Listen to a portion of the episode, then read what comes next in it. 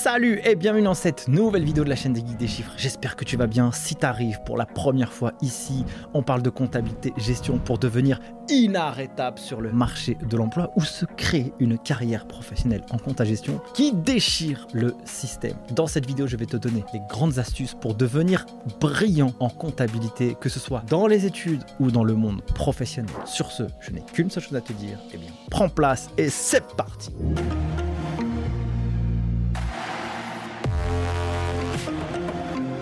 Je vais découper cette vidéo en deux grandes parties. Les études, le monde pro. Si tu démarres en compta dans les études, voilà comment tu vas devenir excellent dans cette thématique. La comptabilité, ce n'est pas du tout difficile, il faut avoir les bons mécanismes. Premier conseil que je peux te donner, il va falloir, lorsque tu vas débuter dans cette thématique, te poser continuellement des questions. Dans la comptabilité, voilà ce que tu vas retrouver. Plusieurs histoires dans la comptabilité. Lorsque tu vas acheter un fournisseur, voilà ce qui va se passer. Tu vas acheter des marchandises. À qui fournisseur. Cet effet miroir devra être traduit dans la comptabilité avec des écritures comptables. Les écritures comptables, c'est ce qui va matérialiser les flux dans l'entreprise. Ça peut être des flux financiers ou des flux monétaires. J'achète des marchandises, un flux. À qui?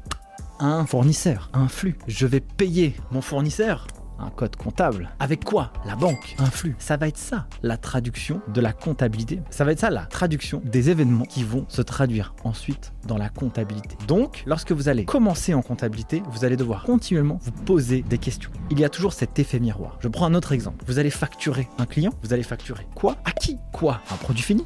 À qui? Un client? Eh bien, il y aura toujours cet effet miroir. Vous allez payer, vous allez constater la charge personnel. Charge de quoi? Personnel. Envers qui? Le personnel. C'est ça la logique de la traduction de la comptabilité. Quand vous allez être dans les études, vous allez souvent avoir affaire à des cas pratiques. Lorsque vous allez faire des cas pratiques, ce qui va être important de faire, c'est de découper l'ensemble des informations que vous allez retraduire ou voir dans le cas. Prenons un exemple. Vous avez une facture fournisseur, achat de marchandises pour 1000 euros hors taxe, remise commerciale pour 5 Escompte pour règlement anticipé 2%. Frais de transport de 75 euros hors taxe. Taux de TVA au taux normal 20%. Vous devez, avec ces informations, retranscrire toutes ces informations par écrit car toutes ces infos devront être retraduites dans les comptes de l'entreprise. Car toutes ces informations devront être retraduites en comptabilité via l'écriture comptable que vous allez passer. Si vous lisez ça de manière aléatoire comme ça, ça va vous casser la tête, vous n'allez pas forcément très bien comprendre. Donc ça c'est très important de pouvoir poser les infos. Autre point que vous allez devoir faire, c'est naturellement faire de la répétition. Quand vous allez faire des cas, faites-en 1, 2, 3, 4, 100 et recommencez à faire ces cas. 1, 2, 3, 4, 10, 100. 1000 pour que ce travail-là puisse vous aider à la mémorisation et à la modélisation des écritures comptables. Mais chaque écriture comptable a toujours une logique imparable. Mais si vous faites le travail en modélisant, eh bien ça va vous aider grandement pour réussir vos exercices ou passer vos diplômes sans aucun problème. Dernière astuce que je peux vous donner dans le cas des études, ce qui est fondamental, purée, mais ça c'est fondamental. Soyez le professeur. Il n'y a rien de mieux et il n'y a rien de tel que de prendre un sujet, ne pas le comprendre, de le dégrossir, de le comprendre, de sortir le nectar de la notion et de pouvoir le transmettre. Si vous faites cette boucle d'apprentissage, vous êtes sur toute la chaîne de valeur de la pédagogie. Vous pratiquez, vous apprenez et vous transmettez.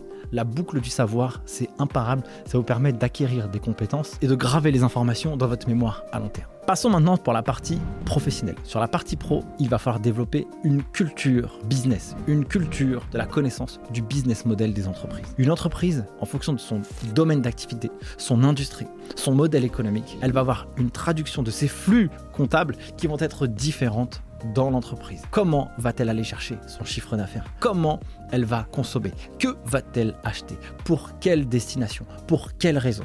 Avoir la compréhension globale de l'entreprise, c'est le meilleur moyen de pouvoir challenger les informations qui vont venir se traduire en comptabilité. Vous arrivez en bout de chaîne quand vous comprenez le fonctionnement d'une boîte grâce à ces chiffres, ça vous donne une valeur incroyable pour challenger les informations et apporter du conseil aux dirigeants que vous accompagnez dans la partie comptabilité et gestion. Ceci est fondamental. Si vous ne savez pas faire ce travail-là, je vous invite à développer une culture business imparable. Vous avez la vidéo ici où je vous explique comment développer une culture business. Mais ça, c'est fondamental. Naturellement, en comptabilité, il faut développer la culture de la justesse. Ce qui est important dans la compta, c'est qu'on ne fait pas les choses de manière à peu près comme on pourrait le faire en gestion. S'il manque 10 euros, alors où sont ces 10 euros?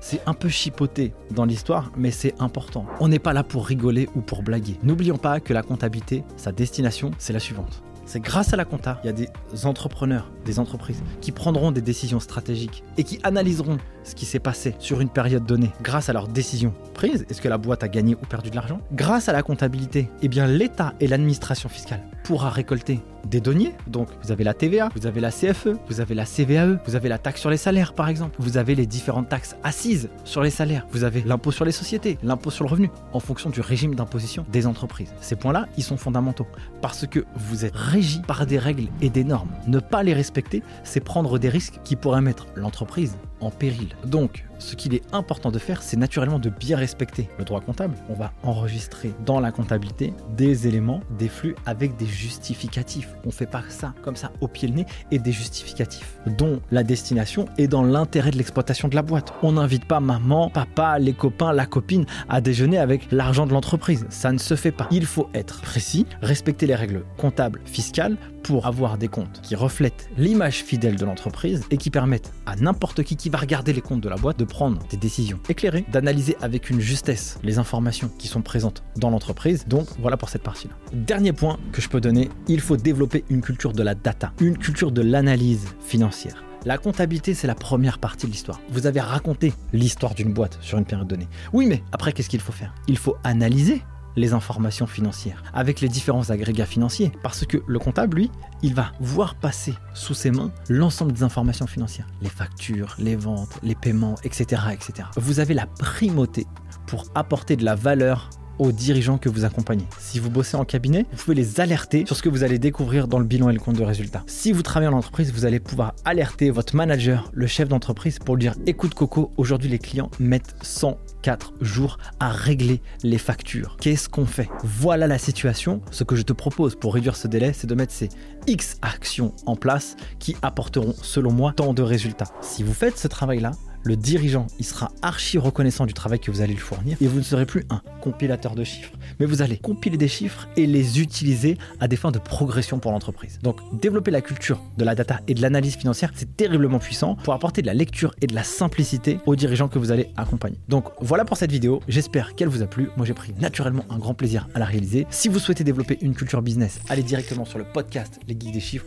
Vous allez retrouver des entrepreneurs, experts comptables, CFO, inspirants qui vous aideront vous, à élever votre culture business pour que vous puissiez demain mieux accompagner les entrepreneurs avec lesquels vous allez travailler. Sur ce, je vous dis à très vite pour une prochaine vidéo. Un petit like, ça fait plaisir. Et moi, je vous dis ciao